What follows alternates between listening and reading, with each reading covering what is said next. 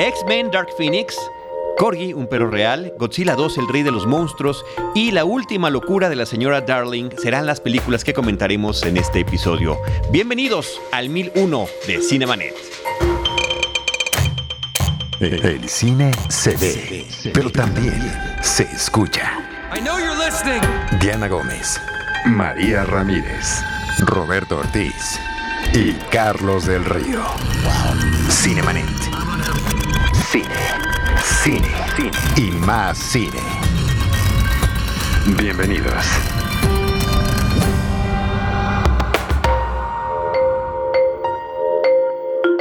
Arroba Cinemanet en Twitter, facebook.com diagonal Cinemanet, Cinemanet 1 en Instagram y Cinemanet 1 en YouTube son nuestras redes sociales.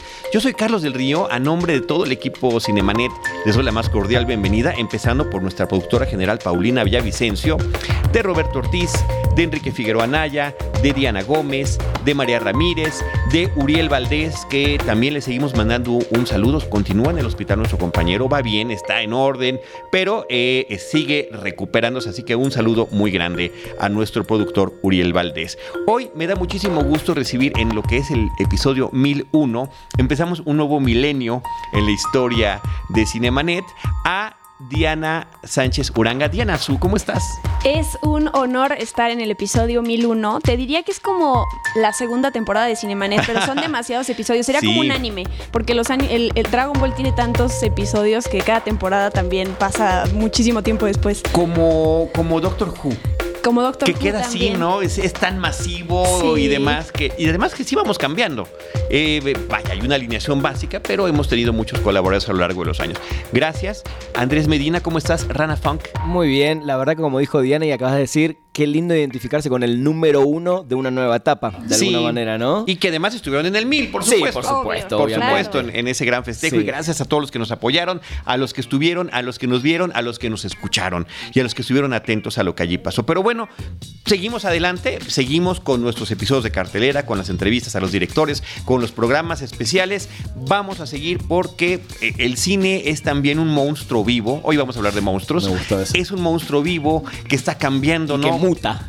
bueno, ahí está lleno de mutaciones. Ahí está. Por supuesto. Y lleno de estilos y de formas. Así que muchas gracias. Eh, yo, por una parte, quiero eh, felicitarte, Diana Su, también por el brinco que estás dando. Tú eres una presencia eh, mediática, ¿no? Comunicadora, comunicóloga has estado en radio, una temporada muy importante de tu vida en Cine Premier, una etapa que pues recientemente nos eh, comentaste que concluyó, pero bueno, continúas eh, con tu estilo, con tu forma de acercarte al cine, con tu propio canal en YouTube.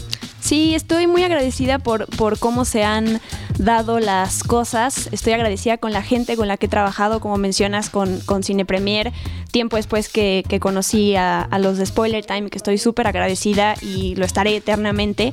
Y también con la gente, ¿no? Porque el, público, eh, para mí, tener una comunicación con la gente que me sigue, que me escucha, siempre ha sido fundamental y, a veces no me la creo, ¿sabes? O sea, tanto cariño que, que no, no se da a partir de abrazos o de miradas, porque luego hay mucha gente que no conozco, pero sí de comentarios, de, de, gente que, que, sabes que te vas a mover a cualquier lado y va a seguirte, ¿no? Entonces sí estoy como muy, muy agradecida y motivada también, aterrada también, porque...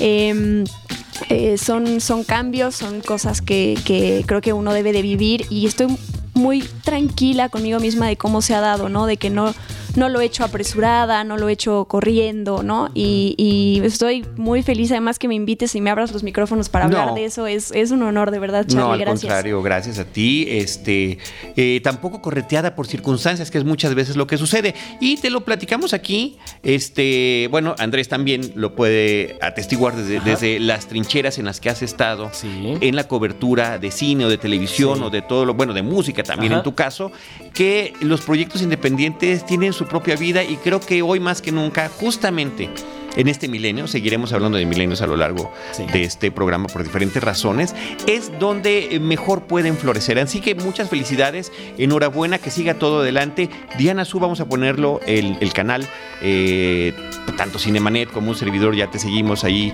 en ese canal, ya somos de, los, de los nuevos suscriptores. Muy bien. Eh, y, bueno, qué bonito además que hayas tenido durante muchos años esta ventana tan enorme, tan importante que es la de Cine Premier. Y que siempre va a ser parte de mí y ahí está puesto todo mi, mi, amor y cariño y que la amistad con la gente que está ahí eh, que perdure para siempre, ¿no? Es una escuela, es una oportunidad de acercarnos al cine de otra manera. Yo también mi agradecimiento a Cine Premier siempre es enorme. Así que bueno, continuamos adelante. Eh, también, eh, bueno, en el caso de Andrés Medina, pues It's Spoiler Time es este espacio donde de manera recurrente están comentando series. También hay mucha oferta de, de, cositas que comparten con el público, ¿no? Además de los comentarios. No, y además ahora incorporamos a un mes cine también. Así que la verdad que estamos contentos, también creciendo mucho. Y como dice Diana, todavía no nos la creemos, a pesar que ya venimos hace cuatro años, cómo nos pudimos haber eh, posicionado en este tiempo. Y también el cariño de la gente, agradecerlo siempre. Y nada, también gracias Charlie por siempre darnos eh, espacio acá para, para hablar de lo que nos apasiona, ¿no? En claro. Caso, el cine. Y también este espacio que tienen como la pareja cinéfila, ¿no? También, Finalmente. que está divertido también. Así es. Bueno, este, nada más para concluir con lo tuyo, Diana, hablaba de los cariños virtuales y demás. Eh, yo te lo dije en el episodio 1000, en el episodio pasado, cuando lo platicabas, nos ha tocado atestiguar cuando vamos a una función de prensa, que estamos en las salas cinematográficas, que llega la gente, te reconoce, te pide la fotografía, te pide el abrazo, que entonces ya se vuelve real. Sí, es cierto, es, una cosa muy linda. Es. Eh, no sé, con, cada persona además, si, tuviera la mejor memoria del mundo, me encantaría reconocer caras y acordarme de nombres para la próxima vez que me los encuentre, pues saludarlos con, como, como lo merecen. Es imposible. Pero bueno, eh, sí sucede y no sé, me, me, me, se me ponen como la piel chinita, ¿no? De que eso, que, que ya estoy llegando a ese momento. Sí, está muy bonito. Y además tú tienes una calidez muy especial. Eres, eres como Mabel, ¿te acuerdas? Siempre te, siempre te hacemos esa comparación. Tú misma la haces de, Gravity Falls. Totalmente. así eres tú, ¿no? Entonces eres, eres cariño puro y eres una también eh, una mujer entregada a esto que te gusta. Así que bueno, dadas todos esos antecedentes, uh, ahora sí vamos a hablar. Empecemos.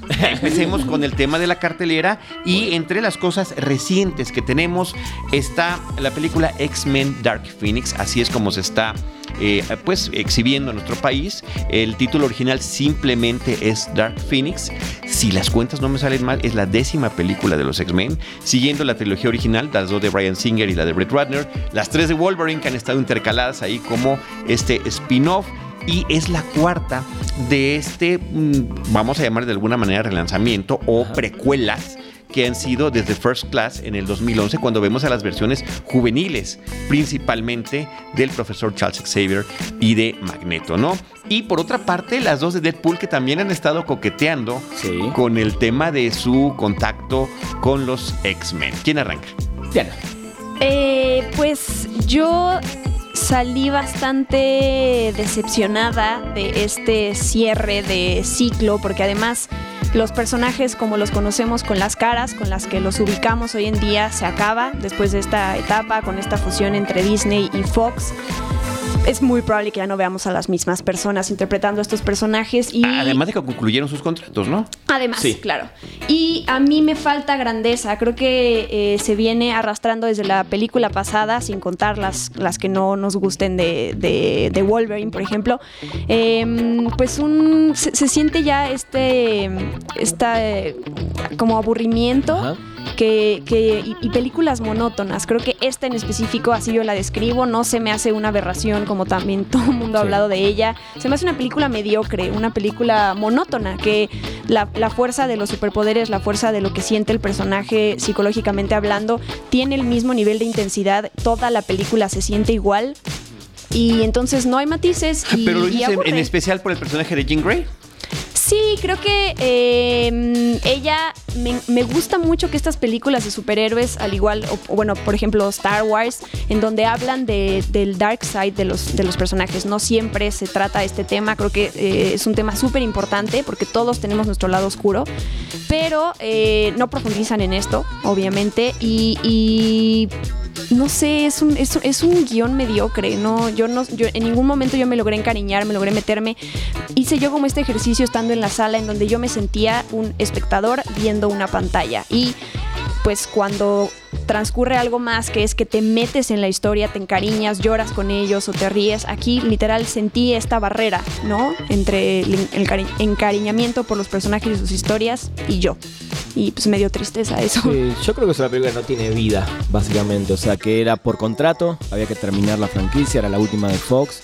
Y, siento inclusive eh, mismo en las actuaciones que no hay como una entrega, ¿no? ¿Viste cuando, no sé, yo veo a, las películas, más allá de que las primeras de Wolverine no me gustan, Logan se me hace genial, lo veo a él siempre tan entregado a su personaje, o mismo James McAvoy, le decía a Diana, es un actor que siempre cumple, siempre está bien, pero no, no lo ves ni siquiera lucirse en, los pocos momentos que, que, aparece. Y siento que Jean, siendo un personaje tan, tan importante desde la primera película, desde la, la historia y la vida de los X-Men, eh, este inicio, de alguna manera, de ver qué le pasa a ella, que nunca se sabía si iba a estar de un lado o del otro, y así es su historia, básicamente. Eh, no siento en ningún momento que me transmite esa cosa de decir, wow, así empezó esto, esto fue Jean en su comienzo. Entonces, creo que se queda muy, muy corta. Y, si vamos ya al plano también de la, de la acción, porque uno va a ver acción en este película, eh, tipo de películas de superhéroes, no hubo ninguna escena donde diga, wow, qué bien logrado que está, esta pelea es memorable, este momento, y eso le falta. En cambio ves Avengers, y si bien la última película que sí se me hizo mm, larga por momentos, los momentos de acción son épicos. Ese es un tema que yo tengo con las películas eh, contemporáneas de acción, en especial de los superhéroes, que hay muchas cintas que sales y dices, no me quedé con ninguna escena memorable. Con ninguna escena de las de acción. Exacto. Independientemente de todo lo demás que pueda o no suceder, ahorita hablaremos de otro caso tremendo que es el de Godzilla. Sí. Pero eh, sí me sucede mucho en el tema de las películas de, de superhéroes. Ahora, yo sí quiero, eh, voy a ser el defensor. Muy bien. Porque este, a mí me parece muy interesante que desde este nuevo milenio, ya ven, se los dije que vamos a repetir la palabra varias veces, estas películas de X-Men empiezan en el 2000, a cargo de Brian Singer. Brian Singer, que era el director que venía de un éxito brutal de crítica y también de taquilla, pero sobre todo de crítica de sospechosos comunes, ¿no? que es una gran, una gran cinta y que aborda el tema de los superhéroes desde un punto de vista un poco más oscuro al que estábamos habituados. Estos X-Men eran seres, eh, estos mutantes que están atravesando momentos difíciles que desde que son creados, ¿no? Para Marvel, por Stan Lee y demás, eh, justamente habla de la adolescencia, ¿no? Este, este tremendo momento de cambio. Pero me parece que sí logra brindarles, a través de los diferentes personajes que nos presentan, y sobre todo en la segunda película, en X-Men 2, esta oscuridad que logra medio mantenerse a lo largo de todos estos, ya son casi 20 años, diferentes directores, diferentes películas, salvo las de Wolverine, yo también las dos primeras me parece que son desafortunadas. tal cual. El, el, un punto muy alto que se logra con esta oscuridad es la de Logan, precisamente la tercera, esta despedida, ¿no? Que esta es una película que hace un flash forward, ¿no? Tal cual. Que es lo que va a pasar hacia el futuro. Hay películas en estas donde también han logrado mezclar a los personajes, ¿no? Donde lo mismo vemos a Patrick Stewart y a Ian McKellen, al profesor Charles Xavier y a, Magneto, eh, con sus y las versiones jóvenes. Que, que, al principio cuando las vi dije, no me lo estoy creyendo. Y creo que James McAvoy y Michael Fassbender lo logran hacer muy bien. Increíble.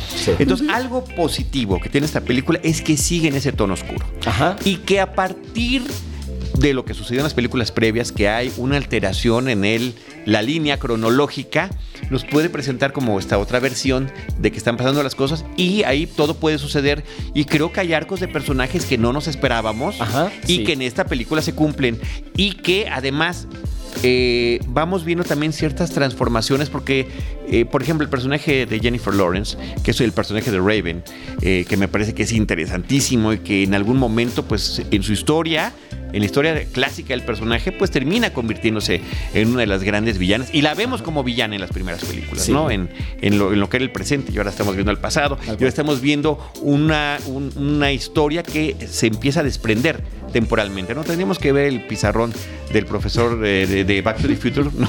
sí, sí. para, poder checar esto. Pero a mí me gustó que hubiera sorpresas.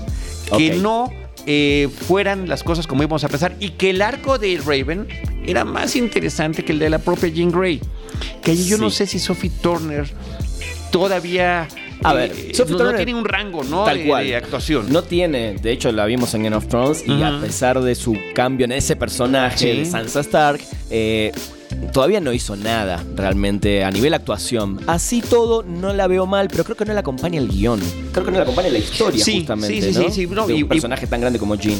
Ahora, eh, además la historia de, de, de Jean Grey convirtiéndose en el Dark Phoenix también ya la habíamos visto. Ajá. Claro. ¿No? Entre el final de X-Men 2 y X-Men 3, que me parece que es de las más desafortunadas, la, que dirige Brett Sí, Ratner, sí. sí. Este, pero bueno, ahí está justamente la transformación en, y por distintas razones. Sí. Así como también son distintos los orígenes de la adopción eh, de Jean Grey desde niña a la escuela de Charles Xavier. Que, que, pues en la, en, la, en la película de, no sé si fue en, en- de las están justamente en la Ajá. 3, donde van los dos a la casa, tocan la puerta y la invitan y demás, ¿no? Y aquí nos presentan un prólogo que también me pareció un buen arranque de la película, un prólogo prometedor. Este flashback de Jean Grey, sus poderes y lo que sucede con sus padres. De hecho, eso creo que es de lo que más me gustó de la película. Sí, ¿no? claro. Yo eh, retomo el tema de, de, híjole, es que no quiero hablar, es que no es un spoiler porque estaba en el tráiler. Yo sé que tú no ves trailers, Sí. Charlie, y por eso Pero los que no vieron te el tráiler spoileas ya lo saben. cosas. Sí. Pero los que vieron el tráiler sabían del destino fatídico, se dice, de, de, de Jennifer Lawrence. Ajá. Ya se sabía. Y de hecho, cuando salió ese tráiler... No me digas, el ¿en serio? propio director, expli- Simon Kimber, dijo, explicó por qué quería meterlo, ya no recuerdo su explicación, pero ya se sabía. Entonces, si tú te diste cuenta en la función, eh, yo se también... El se único fui yo entonces. probablemente. El único sorprendido. El único ¡ah! que Sí. Escuché fue Sí, el tuyo, fue- Charlie, sí. porque Y todo fue el un mundo lo sabía. así. Sí, sí, Todo el sí. mundo lo sabía. No. Y es, eh, o sea, esto creo que es un, un punto negativo para el marketing de la película. Mm, Súper negativo. Súper Súper. negativo. Sí. Y eh, ahorita que hablaban de la carrera de Sophie Turner y de Jessica Chastain, digo, no podemos juzgar a alguien cuando lleva tan poco hecho por la edad que tiene además, pero... eh, En el caso de Sophie Turner. En el caso de- Claro. de, Sophie Turner, claro. Pero yo platiqué con, con las dos y justo les hice un... Les llevé en el iPad unas imágenes de sus, de sus películas pasadas para que me contaran qué habían aprendido sobre el entendimiento humano, pensando que de eso trata también Dark Phoenix, con otros personajes que han personificado, ¿no? Y, y justo eh, Sophie Turner se ríe porque dice, Jessica Chastain me saca toda una vida, una carrera, y yo apenas estoy empezando. Eh, y eh, Jessica Pero Jennifer, Lo-. Jennifer Lawrence, que es, muy, que es igual joven. Claro. Pero ya tiene un carrera. toda una Sí, carrera, tiene un ya ella. Y- Sí, sí, sí. Y Jessica Chastain es el- la actriz más desperdiciada en esta película. Totalmente. O sea, Sí. y además manejaron su personaje con un misterio tan grande que yo pensaba que iba a ser una revelación enorme. Eh, además, la revelación de su personaje sucede los primeros, creo que, no sé, que media hora de la película. No, no, no, no hay estas sorpresas y es lo menos memorable y relevante del mundo, ¿no? Sí, es un desperdicio de, de act- Estoy completamente de acuerdo, porque ella es una gran actriz. Sí. Y ah, digamos que en lo que tiene que ver con su presencia física, pues logra darnos el- el- la intención que quería, pero efectivamente el personaje está desperdiciado y lo que es inexplicable es... eh, Voy a dar un pequeño detallito ahí de la película, que tengamos un alienígena en tacones toda la película. No, Sí. eso me parece tan absurdo como los tacones de Bryce Dallas Howard en una de las películas de, de Jurassic Park. Tal cual. Sí. sí, sí, a mí también se me hizo un desperdicio. Por eso digo que es una película que no nos dejó nada. A mí no me dejó nada. O sea, ya, ya me la olvidé, básicamente. ¿no? Ah, Me acuerdo ahora que la estamos hablando. ¿no? y no son como las otras. Por eso digo que es una franquicia que sí se vino cayendo. Eh, fue de, de mayor. En el medio subió con Logan, pero volvió a caer. Entonces siento que sí, creo que sobre todo el super fan de X-Men se, va, se queda con, por favor, hagan algo urgente, nuevo y retomemos esto de otra manera, ¿no? Sí, habrá que ver las, las opiniones de los fans, ¿no? De la gente. Siempre, yo sé que Rotten Tomatoes no es un sitio eh, que hay, en el que hay que confiar y poner todos nuestros Cada vez menos, de repente, ¿no? Pero Sí. ya vi los dos, los dos ejemplos recientes son Aladdin y Godzilla 2, que ahorita hablaremos de ella, pero los dos tienen calificaciones, re- este, rep- ¿cómo se dice? Reprobatorias. Sí. Por los críticos y la, los fans la aman, 90%, 80%, ¿no? O sea, entonces siento Pero en esta que- creo que no, ¿eh? Creo A que ver qué pasa leí algunos Dark fans Phoenix, de X-Men como sí desilusionados, como no era lo que estábamos esperando, básicamente. Y triste porque además es de las pocas películas en donde la protagonista y la antagonista son mujeres. Ya pasó Ujú. en Ant-Man and the Wasp, aunque Ant-Man and the Wasp el peso lo tiene Ant-Man, ¿no? Ajá. Más que Wasp. Y aquí sí, meramente es ella y, bueno, Jessica Chastain y Sophie Turner. Y es triste que la, la imagen que nos quedemos de la de las primeras películas en donde esto suceda, pues sean malas, ¿no? Sí. Y, luego a mí me preocupa con esto que luego la gente lo atribuye a eso, ¿no? Llegan a la conclusión de es que no. no, es que no saben cómo, este, no han sabido cómo desarrollar estos personajes, pero no quiere decir que no puedan tener la fuerza suficiente para llegar a ser como en el mismo nivel de, de grandeza que las, las protagonizadas por hombres, ¿no? Entonces, bueno, Sí, sí, ya sí, solo lo quería decir para tema, que nadie sí. saque conclusiones erróneas. Pero al mismo tiempo es una película que de una manera muy clara está poniendo el tema de que, ah, son mujeres, recuerden, nosotras lo salvamos, Sí, nosotros sí. somos las villanas. eh, este empoderamiento, ¿no? Del que se ha estado hablando mucho y que debe de jugar un papel importante. Sí, pero de repente lo hacen tan obvio. Claro, Inclusive hay un detalle final de la película que te me dice, ah, Sí. Sí. qué necesidad. Sí, no, sí, no, no sé si era importante que hicieran tal o cual cosa. Ya Sí. lo verán ustedes en la pantalla. Ahora, lo que sí, el reparto es genial. Siempre fue un gran, Sí, un claro. gran casting. El de James Claro. McAvoy, Michael Fassbender, Jennifer Lawrence, Nicholas Holt, sensacional. Sí. ¿No? Eh, salvo, me, me brinco a Sophie Turner. Ahí está aprendiendo. Va de a poco. Cody Smith va. McPhee. Este, y bueno, pues sí, el desperdicio de, de Jessica Chastain. Tal el cual. director es un hombre que es este, más bien eh, Simon Kimberg, ha estado produciendo las películas anteriores de estas nuevas versiones de los X-Men, produjo Los Cuatro Fantásticos Mm. y parece que el tema de, y dirigió uno de los episodios de Dimensión Desconocida de la nueva, la que Ajá. está, la de Jordan Peele, que está actualmente este, pues presentándose todavía en México, ¿no? ¿Verdad? No hay Sí. ninguna plataforma donde, No. No, donde aún esté pe- penoso, ¿eh? Penoso. Canales alternativos. ¿Por qué CBS? Sí, ya los encontramos. Sí, sí, obvio. Es, es en CBS, en CBS Sí. en Estados Sí. Unidos. CBS también, eh, cuando lanzó su, propio, su propia plataforma, lo hizo con Star Trek eh, Discovery. Y, y esa sí la retomó Netflix, para el mercado de América Yo creo Latina, que ¿no? Netflix es el, Pero se el está indicado, tardando. ¿eh? para- sí, se está tardando, eso es verdad. Y sobre todo si ya tienen ese contacto, ya tienen esa experiencia. Sí, sí, está raro que no. estoy, estoy muy todavía- triste, pero bueno, Sí. él, él dirigió uno de esos episodios, pero eh, Es su pues ópera no, prima esta, entonces. No, no ¿O sé si es su ópera prima, pero ha tenido mucha más experiencia como. Este, sí es su ópera prima. Mira. Como productor que como director, ¿no? Te digo, salvo ese episodio de televisión que también pues, es de este mismo año. Y es el último del, es el décimo de esa primera temporada de Twilight Zone. Ok, Así ¿lo que viste ya? Dato curioso. Ya, ya lo vi. ¿Y bien? Eh, en general la serie me gusta la actualización. este episodio? Ese episodio no es el menos afortunado. También de los 10 es el menos afortunado. Y era uno de los más importantes porque traía como un homenaje muy interesante a la serie original. Que todos lo han tenido, pero ese en particular sí se enfocaba mucho en Veremos eso. que- cuál es Pues- su próximo trabajo. entonces. Sí, sí, vamos a ver. Así que bueno, pues ahí está X-Men Dark Phoenix, eh, que está de estreno en la cartela. Y también de estreno en la semana de grabación de este podcast está la película Corgi, un perro real. The Queen's Corgi es el título original.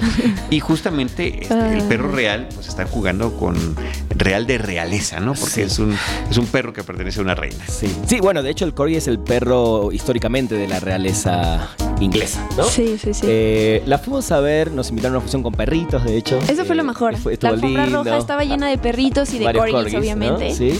Pero yo particularmente creo que me dormí un par de veces, no porque la fuimos a ver temprano, sino porque la película no traía tampoco nada interesante. Eh, no voy a spoiler nada, pero hay... eh, ¿Pero de qué va? Nada más dinos así la premisa es, de la es película. la historia de justamente el, el- la nueva, el nuevo cachorrito de esta realeza. Ya tienen dos o tres corgis. Y la reina siempre, obviamente, empatiza o se, se hace eh, más como amiga de uno y es el que lo pone como líder de esa mini manadita de perros. Eh, pero es una película donde llega, lo voy a decir, Donald Trump con su mujer y su perrita. Sale Eh, Donald Trump, Sale Charlie. Donald Trump. Ya, Y- ya y de no entrada. o sea, sale la Sí, animación de sí, Donald sí, Trump. Se ¿no? ve, do- es Donald Trump. Sí. Ah, Eh, qué y como que llega así con su, su onda muy agrandada. Eh, y su perrita quiere tener como su relación con alguno de estos corgis y lo termina eligiendo. quieren a él. cruzar. Los quieren cruzar. eh, y uno de ellos, celoso, obviamente, hace algo para que no pase eso. Esa es básicamente la- la- como la sinopsis Pero rápida, y ¿no? la, y la película le dedica un- una escena larga en donde la per- o sea, ves como la corgi de, de Donald Trump está Lo detrás seduce. del perrito. O sea, varios minutos en donde estamos viendo cómo se acerca a él Sí, para ver si sucede algo. O sea, de esas escenas incómodas que dices Incómodas. que... sí, sobre ¿Qué- todo para una película de niños. Una película de niños. Además. Innecesario completamente. Sí, y, y además, después de eso, eso es como de- por donde arranca la Sí. película. Y luego otro de los perritos que está celoso de este corgi eh, más joven. Sí. eh, lo destierra, ¿no? Le juega, lo lleva lejos y lo avienta de un puente y entonces él se lo lleva a la perrera y pues cómo regresa a, a- a- otra vez con Al la reina, de eso se trata la historia, ¿no? Y entonces en la perrera Eh, además, hay además hay momentos que recuerdan a Toy Story 3. A varias. Porque está esta escena donde hay fuego y están. Esta escena tristísima en Toy Story 3 donde Ujú. parece que todos se van a quemar. Y además tiene una referencia que eso ¿Se sí me de pareció de patitas pena. Básicamente, sí. Tiene una referencia al club de la pelea. Ah. eh, de, a mí me dio pena ajena, la verdad. Porque son estos. Siento que son como estos recursos de cómo le hacemos para que una película para niños también apele a los adultos. Sí. Y solo los adultos obviamente van entender esta referencia. Bueno, pues claro, pone, pone, pone algo de- del club de la pelea, ¿no? Y de, de- de pena, la verdad, a mí, además de aburrida, se me hizo in- una película incómoda, ¿sabes? Y al final, porque yo dije, bueno, a lo mejor eh, la reflexión, el mensaje, la fábula eh, que, que tiene, o sea, de donde sale esta película, no, me deja algo, ¿no? Y, y nada. Ni ¿no? mensaje tiene. Ni mensaje no, no, tiene. porque es eso, es como los- lo destierran a él, Sí. cómo se cruza con otros perros callejeros, es como la típica historia. Con ese se cruza es como se encuentra, ¿verdad? Sí, perdón, perdón. Sí, sí, sí, sí, sí, sí, se encuentra con otros perros. Vamos a precisar. Sí, tal cual. Eh, pero bueno, también conoce una perrita. Claro, ¿no? obviamente. claro. Por eso digo, es eh, cli- cliché tras cliché de chistes que ya vimos en otras películas eh, que incomodan inclusive algunas y que no te llevan a nada. Y obviamente sabes cuál va a ser el final y es el final que sucede y nada, no te dejan nada. Totalmente Y predecible. después algo que yo digo y, y leí a algunas personas eh, hablando, decían, la animación está muy bien.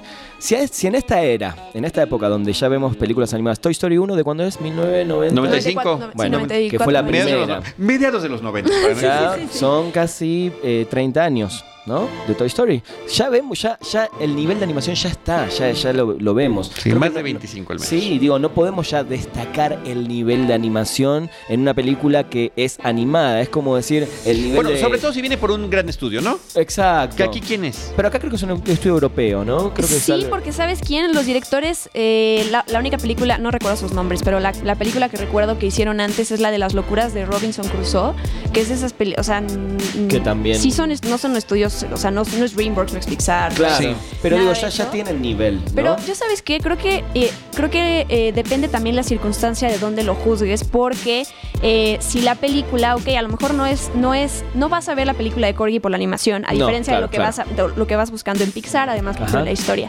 Pero cuando no tiene una animación sobresaliente, o sea, estándar, no digo que yo pueda hacer eso, pero estándar. Y además la historia es terrible. Peor. No claro. sacas nada. Yo pienso siempre en el ejemplo de Ana y Bruno. A mí me gusta mucho Ana y Bruno y no es la anima, porque mucha gente decía, es que es animación pésima. Oigan, juzguen a partir de las circunstancias, ¿no? Sí, Vean de dónde está saliendo este producto. eh, no, no, no va por el lado de, ay, no se ve igual que Pixar y entonces ya todo está mal hecho. Claro, claro, Pero claro. sí, esta película no aporta nada, ¿no? Ni- Pero, pero por eso digo, ni siquiera es que la animación decís hay algo diferencial o algo nuevo. Es, es la animación clásica que vemos en cualquier película de este estilo, ¿no? Vincent Ca- Castellut, Castellut y Ben Stassen son los directores. Pues sí, cumplidora la, la animación. O sea, eso de que dice, "Mm, está en el estándar. Está en el ¿no? estándar, claro. Y donde pu- y con lo que tiene para sobresalir, pues es la historia. Y no. Y ahí es donde falla. Y los perritos, porque Y los perritos, los perritos pero- son algo, un día platicábamos con, con creo que, no, no sé quién, de alguna distribuidora que decía que cuando llega una película de, de perritos, eh, la mercadotecnia es digamos como facilísima porque pones a un perrito en el póster, en el la cartel en la calle y la gente se, o sea, se derrite, ¿no? Y, y la gente se deja llevar por eso. Y aquí hay perritos, pero los escuchas hablar y ni siquiera va la voz, creo que con el personaje Fluffy. que En, es, en- en ¿no? la versión en español. En español, aquí la en versión español, doblada. sí. español, Sí, sí, no sí. creo que salga No creo. subtitulada para. No, no. Pero sí, no. Nada. Triste. Sí, la verdad que nada. No, cero Me- recomendable. Sí. Chin, qué barbaridad. Este, Sí. oye, ¿y no creen, no creen que este asunto de los perritos Cansas, ¿eh? No, no sé si cansa. El, el tema este de que es tanto amor los perritos de tanta gente que se explota, se sobreexplota o se sobreentiende. No es una crítica, nada más es una pregunta que viene ahorita. Por ejemplo, este, no hablaremos de eso, pero en Chernobyl hay un episodio, un episodio muy específico que tiene que ver con perritos y creo que es el que más impacta. Creo que es ¿Cuál el que viene Porque no le- ahora. ¿es Es el cuarto. Es el cuarto. No vamos a verlo Ok, ahora. ok, Sí, pero sí, algo leí también. Sí, Apenas algo sí. Entonces, Sí. bueno, estamos hablando en Pega el caso fuerte. de Chernobyl de, de un asunto que está afectando a mu- muchísimas vidas, Sí. que pudo haber afectado todavía más. Y Sí. entonces la atención de repente se centra sobre los perritos me- me- del público, ¿eh? no, Sí. no de la película. Me, me causa curiosidad. Sí. Este, la, la- la- la- relevancia que le estamos dando a las cosas, ¿no? Tal cual. Sí, pues sí es cierto que, que amo los perritos. Yo amo ver videos y memes y cosas de perritos por siempre. Eh, pero sí es esta película, este año, perdón, salió la película de Mis huellas a casa y ah. luego hace poquito la de La razón de estar contigo, la segunda parte y se sienten igual. Sí. O sea, no, no hay distintivo. Ese es mi, ese es mi problema, ¿no? Como darnos historias diferentes, eh, porque todos amamos a los perritos. Yo no me canso, pero, me, canso de ver la misma historia del perrito no está en casa o tiene que saber encontrar al amo, saber cómo llegar, eh, todo eso. Y ya siento que, no podemos estar dependiendo de esas películas. Ya no, funcionan. Oye, y bueno, y ahí viene Toy Story que otra vez se vuelve a perder Woody, ¿no? Entonces. La vimos. Chin. ¿Ya la vieron? Ya la vimos. pero no podemos decir absolutamente nada. Fuera de micrófono. Qué bueno que están viendo nuestras caras, no podemos decir nada. Oh, pero ya hablaremos de ella. Sí. Muy bien, muy bien. este, vamos entonces a lo que sigue. Esto fue Corgi, un perro real de Queen's Corgi. Y Godzilla 2, el rey de los monstruos. Muy bien. Es, es la tercera película de lo que pretende, todavía creo que todavía lo pretende ser una saga y un universo cinematográfico. El universo de los Godzilla del 2014, eh, Kong, la isla calavera de 2017, este es Godzilla 2, el rey de los monstruos.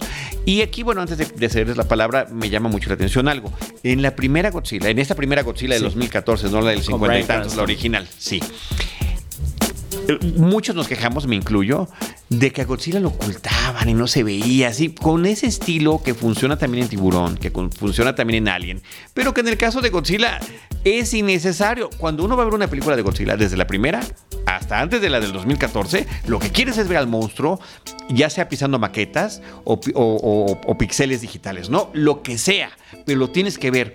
Y ahora me parece que hicieron todo lo contrario, es monstruos todo el tiempo. Sí. La monstromanía. La monstromanía. O sea, sí coincido que en la primera faltó más Godzilla, definitivamente.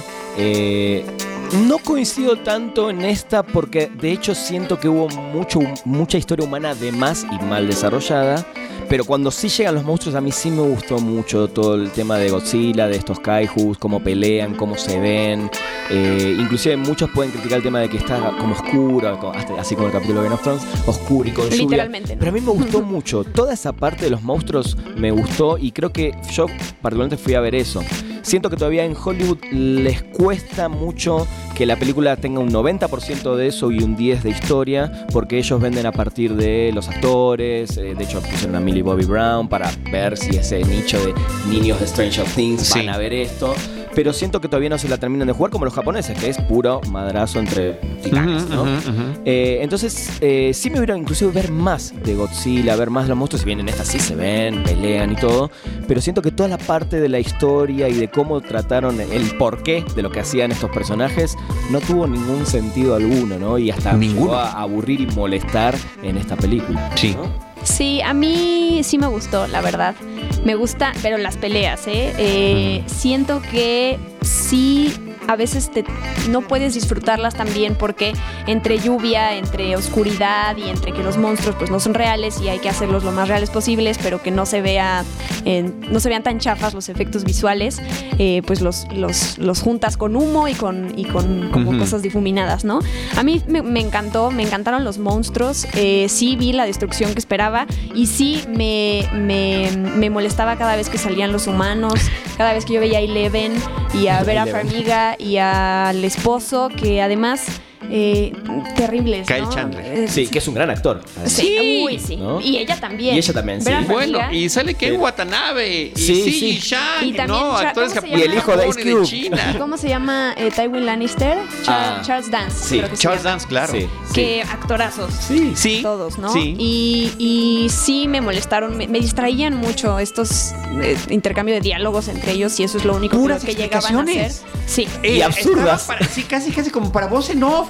Todas absurdas. todas absurdas, tal no, básicamente, ¿por qué existen estos titanes en el mundo? Debe de haber un equilibrio y algo no está bien. Tal cual. Y no debe de salvar Godzilla. Y, y, otra vez, perdón, la típica historia de la familia disfuncional donde el hijo o vive con la mamá o vive con el papá y siempre hay un conflicto entre ellos y lo terminan resolviendo entre los monstruos y decís, otra vez eso, ¿no? No, y además yo ya siempre que, que pienso en cómo le hacemos para vaciar el universo, eh, pienso en Thanos, ¿no? Ya digo que Thanos aparezca y ya, que, y que elimine a la mitad de la población, pero es que sí quedé muy satisfecha con las peleas, o sea, cada vez que salía eh, todo esta, este amor entre Mothra y, y Sí. Godzilla lo disfruté muchísimo. Eh, y Ghidorah, creo que se llama Sí, este, el de, Ghidorah. el de las tres cabezas, sí me gustó mucho. Me gusta además el arte que salió de los pósters, en donde cada monstruo tiene su propio halo de, de, de- como de, de color, ¿no? Amarillo, azul. Y sí se vio Y reflejado se en la ve eso, me, me gusta mucho, eh, sí me distrajeron los diálogos. Y obviamente eh, se están guardando a Kong para la siguiente película que es. Godzilla vs. Kong. Eh, pero eh, me gusta, o sea, ahorita yo sí estoy inmersa como en este Monsterverse, que a diferencia del de la momia que intentaron hacer con Tom Sí. Cruise, que ya de plano lo mataron ese universo, siento que este va de ahí va. Y es lo mismo, ¿no? Los fans estaban buscando las peleas y creo que están satisfechos. Sí, y les dieron pura pelea. Yo, yo debo Sí. decir que como fan de la ciencia ficción, yo cre- crecí además viendo los maratones de estas películas viejas en el Sci-Fi Channel, en la antena parabólica de uno de mis primos en Campeche, que nos quedaba, todos salían a pasear y no, nosotros nos quedábamos porque estaba Sí. el maratón de Godzilla Sí. y salía Mothra y salía todos estos, Sí. todos estos que vimos en esta película los vimos. Y yo siento que esas películas tenían mucho más corazón que Sí. esta. A mí me resultó una película profundamente aburrida. El niño que continúa pujando dentro de mí hubiera estado feliz. Y es un niño que se aburrió. Es un niño que, que pestañeó, que cabeceó. Efectivamente, y lo- ya no tocaré el asunto de los humanos. Mal todos, mal. Sí. Malas participaciones. Sí. Bueno, el peor Bradley Whitford como el elemento, el, el recurso cómico de la película también Sí. peor. Y que no se sacara provecho de Millie Bobby Brown, ¿no? Me parece Es que por eso creo que me parece lamentable. Y, ¿No? y- y- pero las peleas también son eh, extraordinarios los efectos especiales. Sí. la, la fotografía que logran, pero no me no terminaban por no interesarme. Estaba yo con Enrique Figueroa Anaya Sí. de Cinemanet. Estábamos viendo la película y de repente decíamos, lo que parece que estamos viendo son como portadas de discos. Ese podría clips, ser, ¿no? no, ese podría ser la portada de un disco de heavy metal. Ese, esa es de New Age, esa que estamos viendo es de New Age, de- ¿no? la de- Ajá, ya sabes sí, cuál, ¿verdad? y como que teníamos así de diferente. Ese es de, de progresivo. Ese es de progresivo, por supuesto. Yo los vi allí, Mira. ¿no?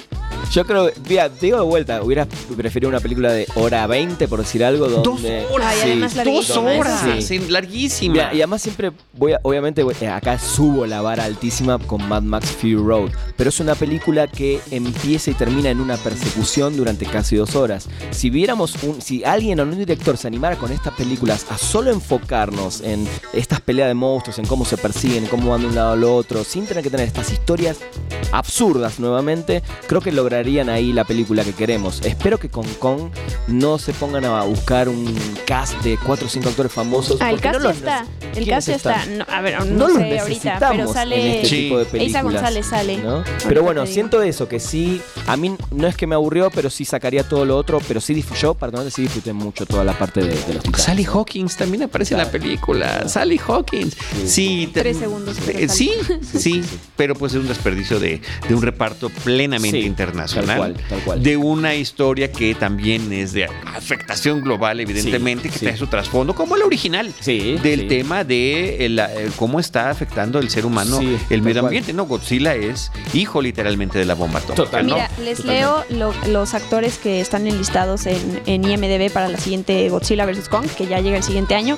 Millie Bobby Brown, Total. Alexander Skarsgård, Eiza González, Kyle Chandler, eh, CG Sang, Lance Reddick, Rebecca Hall, Jessica Henwick, Danai Gurira, bueno, eso, es- eso se rumora. Dami- Demian Michir, ahí aparece. Eh, y a los demás. Que por eso está la escena filmada en Sí. México, ¿no? Claro, Que, que filmada aquí en el centro de la Ciudad de México Sí, y sí. que se supone que sucede en una isla mexicana. Supuestamente, ¿no? parecía... No me quedó claro. Sí, sí, estaba raro eso. Pero bueno, digo, creo que el que disfruta de ese tipo de cosas la puede disfrutar, pero sí se me hace una película que en la parte de guion y de parte humana no debería desaparecer por completo. O busquen las originales y hagan su propio Eh, maratón. sí. Ahora que la tecnología lo permite. Tal cual, sí, tal cual. Pues ahí está Godzilla 2, el rey de los monstruos. Eh, así es tal cual el título Sí. original de la película, Godzilla. Bueno, le quitan el 2, ¿no? Es Godzilla, King of the Monsters. King of the Monsters. Que está dirigida por Michael Dougherty, que tiene por ahí un par de películas menores de horror, ¿no? Krampus la hizo antes de una que se llama Trick or Treat. Desde, sí, no, digo, el, el, director pasado, Gareth Edwards, que de, ahí además saltó a hacer Rogue One. Claro. No, lo ha hecho bien. Sí, este, Y una de las de Planet of the Apes, ¿no? De, de, las, de las nuevas, sí. Eh, Según recuerdo. Gareth Edwards. La última, no creo. ¿No? No, la última es del director que va a ser Batman, ¿no? Ahorita checamos, esperen. Qué bueno. que también eh, Gareth también ha tenido trabajos de efectos visuales y demás. Son de estos directores que van en ascenso, ¿no? O, que trabajan en el cine y van, y van en ascenso. Sí, tienes razón, no tiene nada que ver con, con, las sí, de... el pasado de Planeta de los Simios fue Matt Reeves, que es el que va a ser de Batman. Con Robert Pattinson. Muy bien. hay que darle chance. sí. Muy bien, pues ahí está la de Godzilla. Y vamos a acabar con una película francesa que también está entrando a la cartelera comercial. El, título el título aquí en México es La última locura de la señora Darling. Y el título original es Claire Darling. Claire Darling. Sí, que creo que de todas las que hemos hablado hoy es la que más nos gustó. Porque Godzilla 2, para aclarar, me gustó. No, tampoco. O sea, le daba 3.5, ¿eh? No creas que le daba 4, 4, 5. Pero bueno, esta es un drama francés. Eh, la directora es Julie Bertuccelli, que hizo The Tree antes y otras. Esta de Treat es con eh, Charlotte Gainsbourg. Y reúne a Catherine Deneuve y a Chiara Mastroianni, madre e hija, en la vida real y en la película. Y de lo que se trata es una señora que despierta, Catherine Deneuve, y que sabe que ese es su último día de vida. Y lo que empieza a hacer es que hace una venta de garage y saca todo de su casa. su casa es literal como un museo, ¿no? Está lleno de figuras creepy, de esas casas que tú entras y dices, Dios, esto es una mansión de terror más que una casa. Más que un hogar. Sí, sí, sí. estas figuras son como, se dice, autómatas. Autómatas, claro. Son estos muñecos que, hacen diferentes movimientos. De miedo. Y eh, a partir de esa venta se ve que ella también ya está eh, perdida como mentalmente hablando. Te van contando su historia con, flashbacks y todo es una tragedia lo que le, que le pasó a pues, su relación con su esposo y sus dos hijos. La hija ya grande aparece, que es, es Chiara Mastroianni. Y pues es como una película de, sobre pérdida, te digo, desde mental hasta física y sobre... Em, pues en donde valoras como qué, qué haces, qué hiciste todos estos años, ¿no? Las personas que, estuvieron, que se fueron, las personas que todavía están ahí. Triste, o sea, es un tema, es un, drama, pero em, no es un drama eh, telenovelesco, digamos. Creo que em, es un drama también donde, pues, además ver a, a Catherine Deneuve que ella es una actriz eh, pues grande. Y una leyenda, una, leyenda en la historia del cine universal. y sí. o sea, su presencia en la pantalla es eh, puede no decir nada y cuando la ves le quieres te quieres te quieres parar a aplaudirle, ¿no? Y hacerle una ovación. Sí, la recomendamos. Creo que el final se me hizo un poquito fuera de, del tono que estaba llevando toda la película, se me, una cosa como muy poética, em, pero sí la recomendamos. Está en sala de arte en Cinepolis y bueno, en Cinemex también ahí están en algunas salas. Creo que venimos viendo, de hecho, muy buenas películas francesas. Creo que el cine francés en los últimos años sacó cosas muy, muy buenas. El que llega acá. El que llega, sí, claro, no. Sí, no, no, estamos en, el, Francia para ver todo lo que sale, pero sí llega, llegan cosas buenas. Se me hace que son esas películas para un nicho muy, muy chiquito y determinado de gente que va a disfrutar de, obviamente, no quiere ver efectos especiales, cosas, y creo que esa es una película que está bien.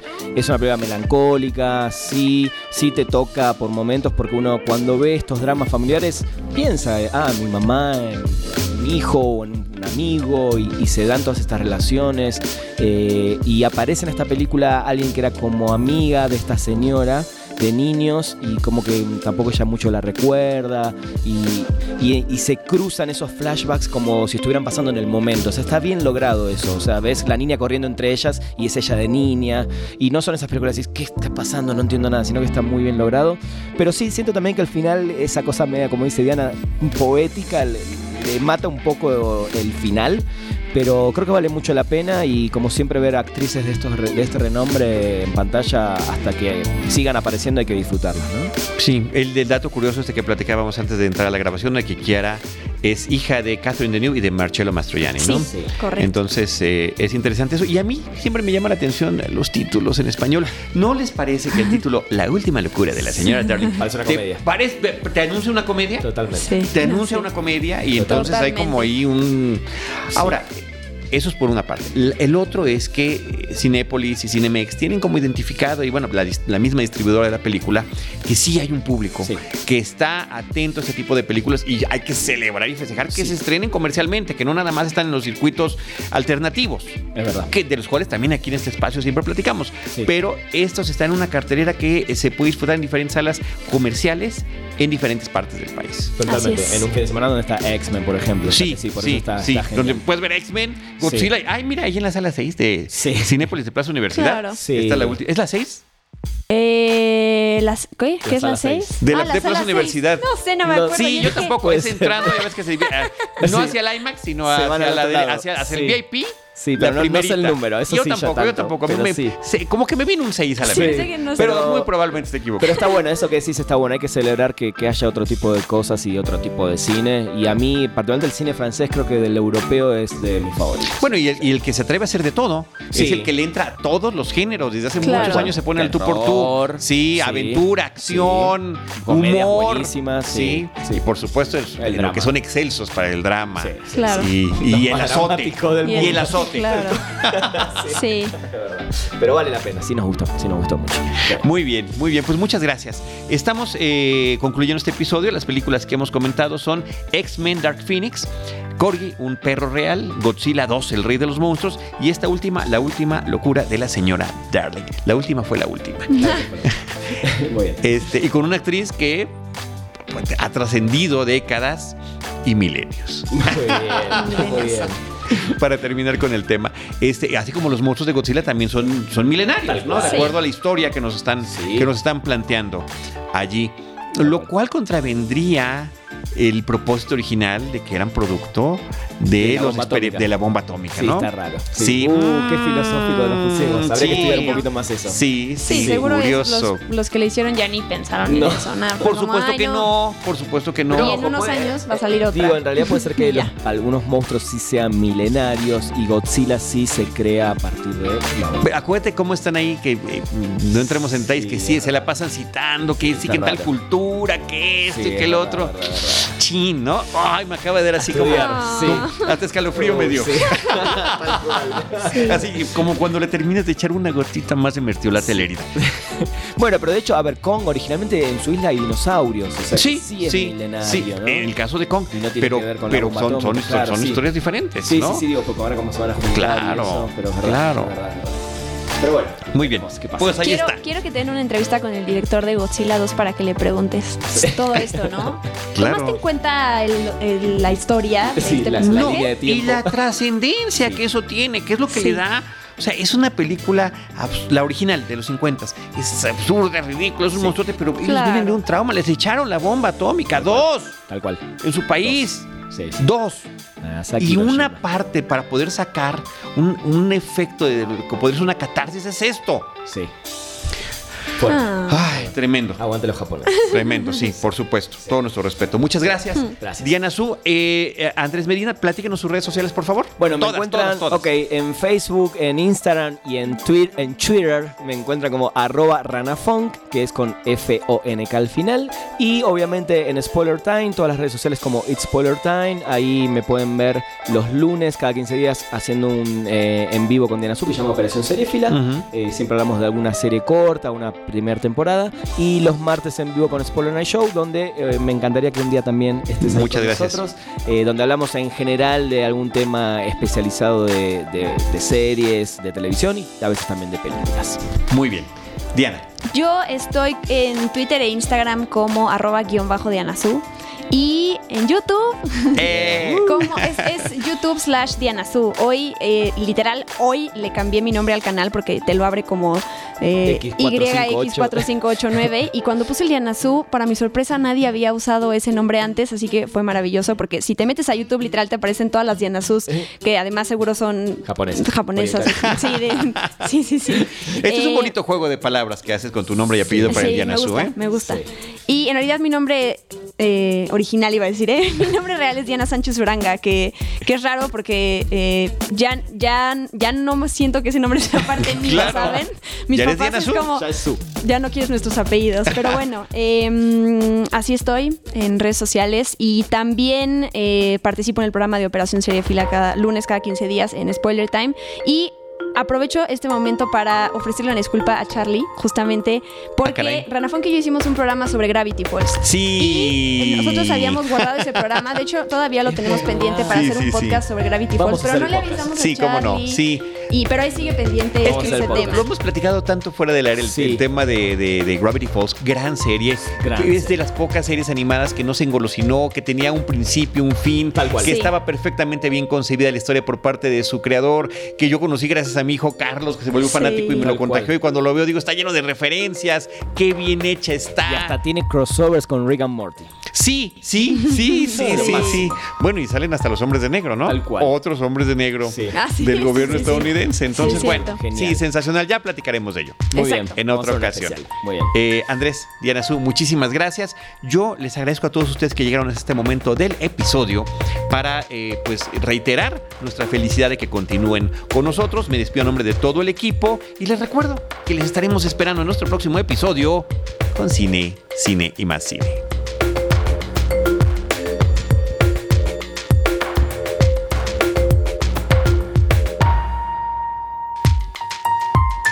Esto fue Cinemanet.